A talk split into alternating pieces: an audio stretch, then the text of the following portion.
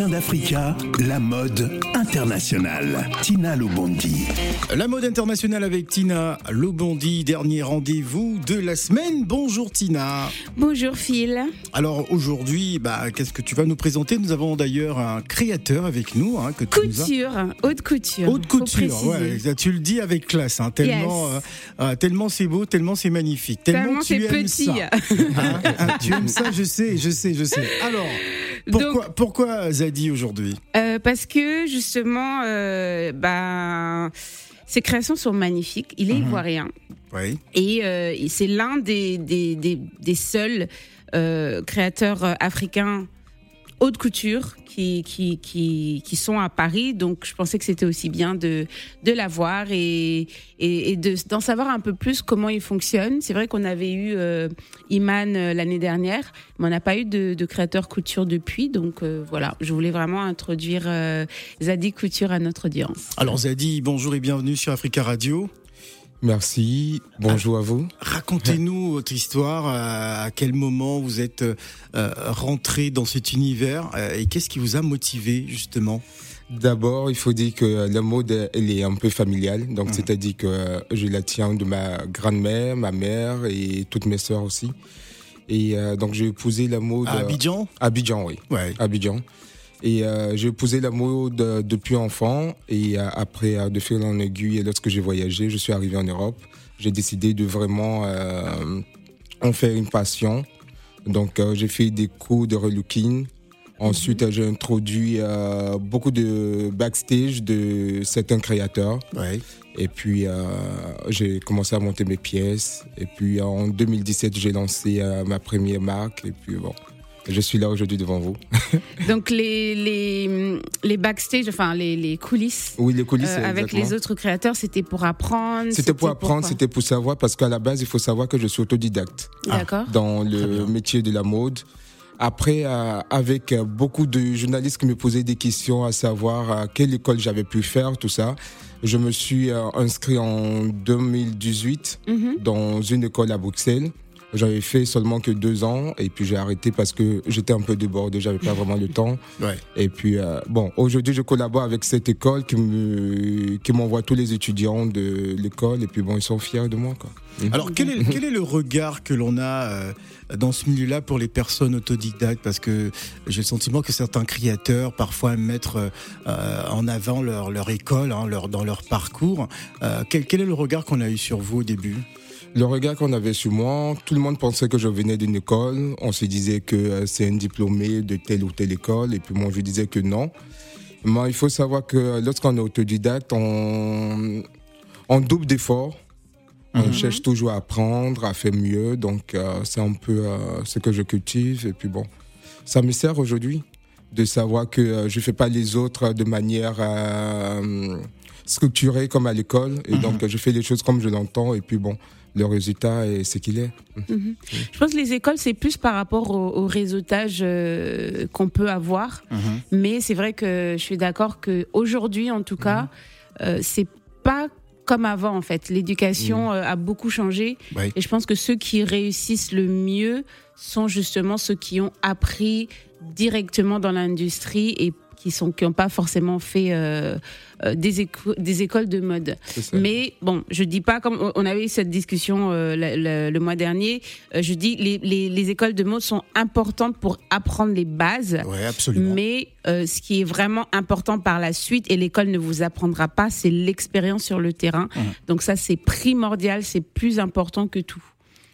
Aussi, euh, il faut savoir que euh, il faut avoir l'instinct artistique aussi. il y a certains qui vont à l'école qui ne l'ont pas aussi. Mhm. Parce que j'ai des étudiants qui arrivent euh, qui, qui n'ont pas cette fibre artistique et puis c'est un mhm. peu compliqué. Ouais.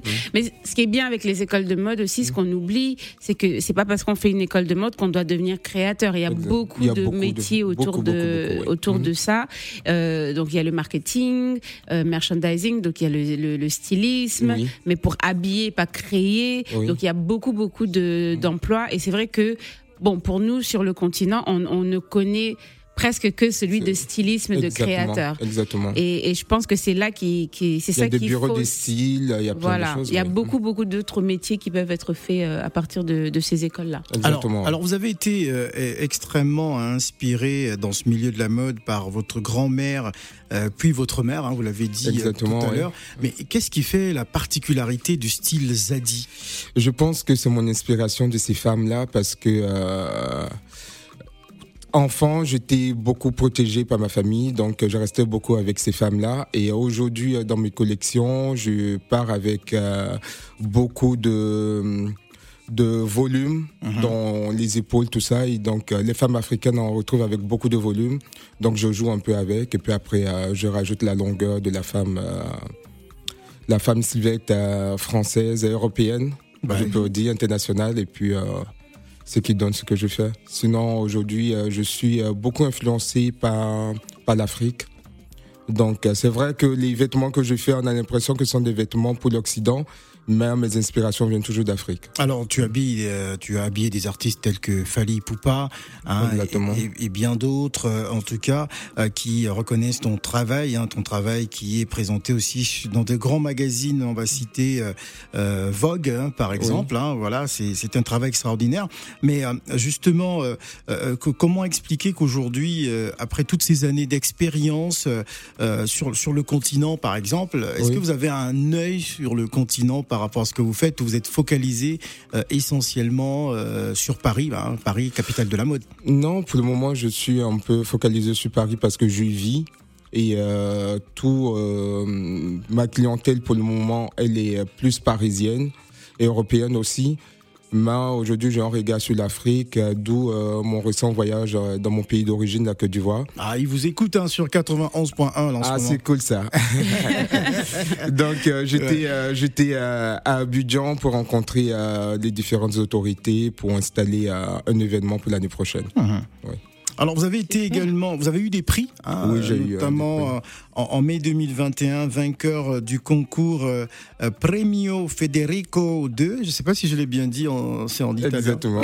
C'est Pourquoi en tu me italien. regardes Je te regarde parce que tu es notre spécialiste des langues.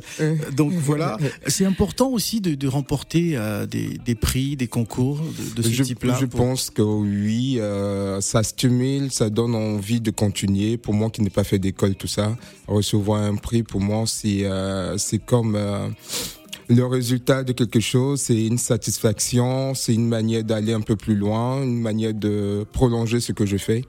Et donc, euh, c'est toujours bien de recevoir un prix, oui. Tina. Euh, Bah, je te passe la parole. euh. merci. D'accord. Donc, et si on parlait de de la de la fédération de la haute couture parisienne. Oui, Donc, euh, vous avez commencé euh, en février cette année? exactement. Donc, comment ça s'est passé cette procédure-là? Elle a pris euh, plus de- d'une année parce que c'est euh, beaucoup de dossiers qu'on envoie. Mhm. C'est vraiment compliqué, je l'avoue, parce que euh, il faut donner le chiffre d'affaires, il faut, il faut fournir beaucoup de coupures presse qui en valent vraiment la peine. Aussi, euh, il faut être vendu dans plusieurs euh, Points de pays, points de mhm. vente, tout ça, il faut tout fournir. Et puis, euh, je, bon, on l'a, on l'a fait parce que j'ai une équipe aussi, donc ils ont fourni tout ça. Et puis, euh, Là, en janvier, je découvre que j'étais dans le calendrier. Ça m'a un peu surpris, mais bon, Mhm. c'était bien, j'étais content. Bah non, c'était le résultat de- d'un C'était an le d'effort. résultat, hein. oui. Et puis après, je pense que nous, Africains, on doit, euh, on doit pas seulement se limiter au fait que ce soit difficile. Il faut essayer toujours de poser parce qu'il y a beaucoup d'Africains, euh, créateurs africains qui font de très belles, très très belles choses.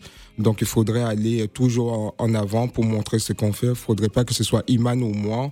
Il faudrait qu'on soit beaucoup pour le faire. ouais. Tout à fait. Alors, vous avez posé vos valises euh, il y a quelques années en Belgique et vous avez été heurté à une avalanche de, de difficultés, euh, euh, manque de ressources financières, rejet euh, de l'autre, euh, méfiance. Comment vous avez vu, comment vous avez réussi justement euh, à, à vous en sortir après ce passage un peu difficile en Belgique? Et bon, il faut dire que euh, je suis arrivé en Europe un peu comme euh, tout jeune qui a envie de venir en Europe. Je suis arrivé avec 50 euros. Avec 50 euros. 50 euros de la Côte d'Ivoire. Ouais.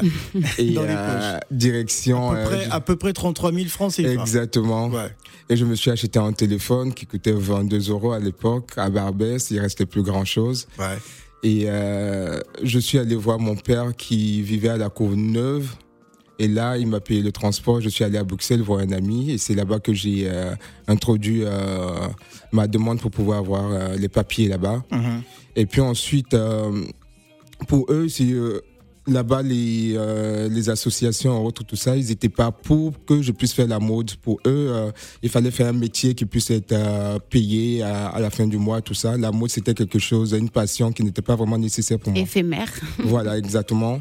Et moi, je voulais forcément le faire. Et puis bon, j'ai, je me suis battu tout seul à monter mes collections. Et puis, j'ai fait mon premier défilé qui était vraiment très bien apprécié par la communauté, par mes amis. Mhm.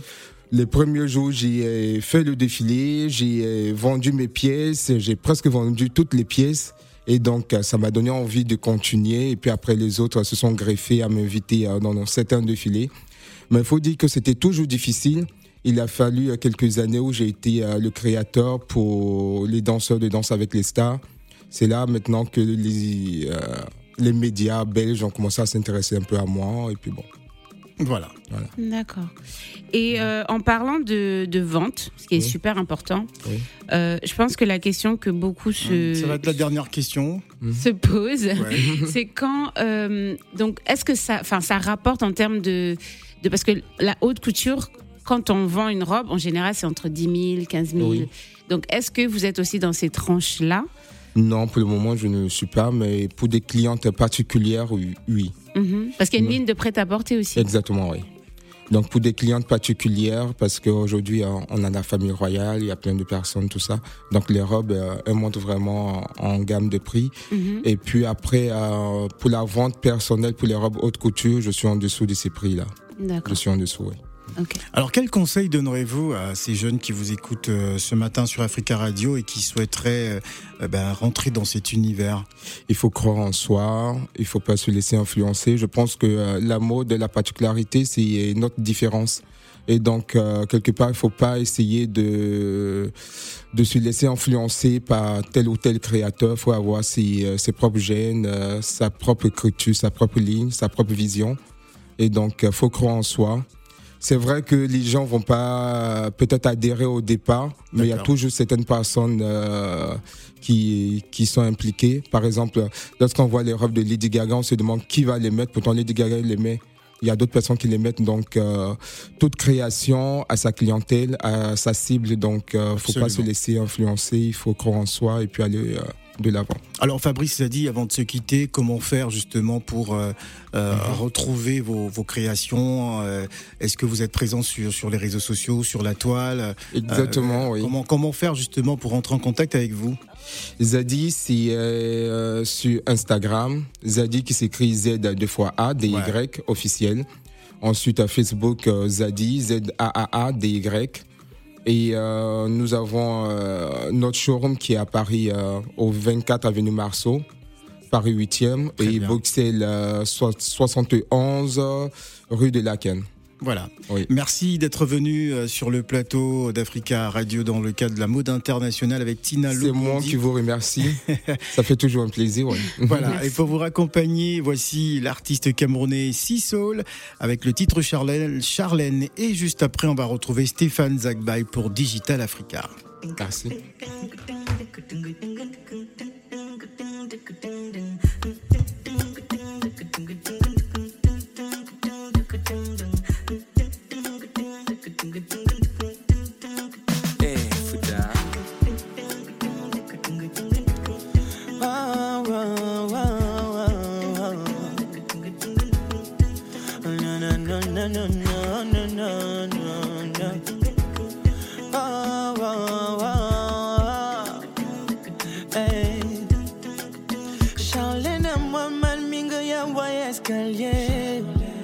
Propriétaire, y'a ne me mon fils du boucher.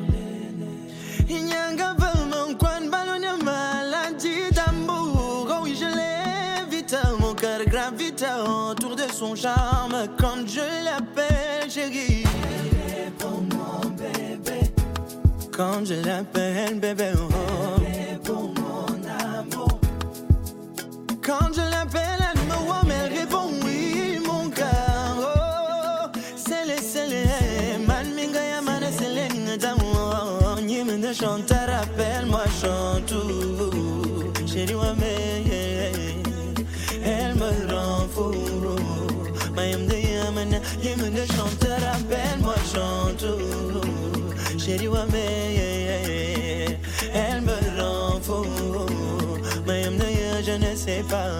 Elle ne fragabouille le cœur pur dans le corps, elle me gagne. Elle ne perd pas position, caractère dit est merveilleux. Excellent Dougou, Charlène me fait transpirer timidité. Je ne sais plus quoi dire quand je la vois. Si c'est je t'aime, Je t'aime. si c'est dolo et. Je ne sais pas, je ne sais pas, je ne sais pas je l'appelle, chérie. Quand je l'appelle, bébé, oh.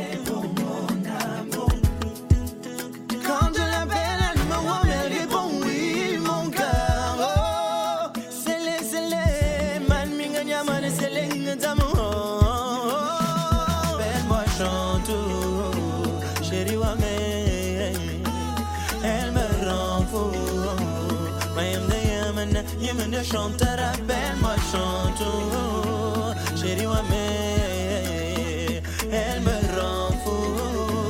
De ya, je ne sais pas. Charlène, et tu me t'amènes de mon Charlène. Charlène, et Charlène. Amour, Charlène, yeah, yeah. Et Charlène. Kirilendi, Charlène, wow, wow.